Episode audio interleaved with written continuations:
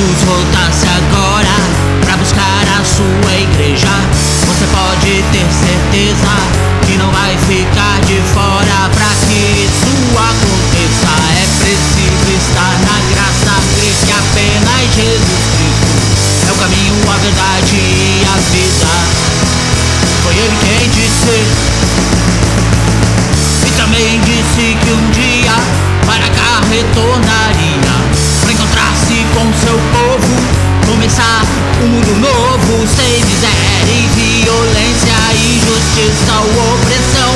Longe desta decadência, livre das garras da maldição.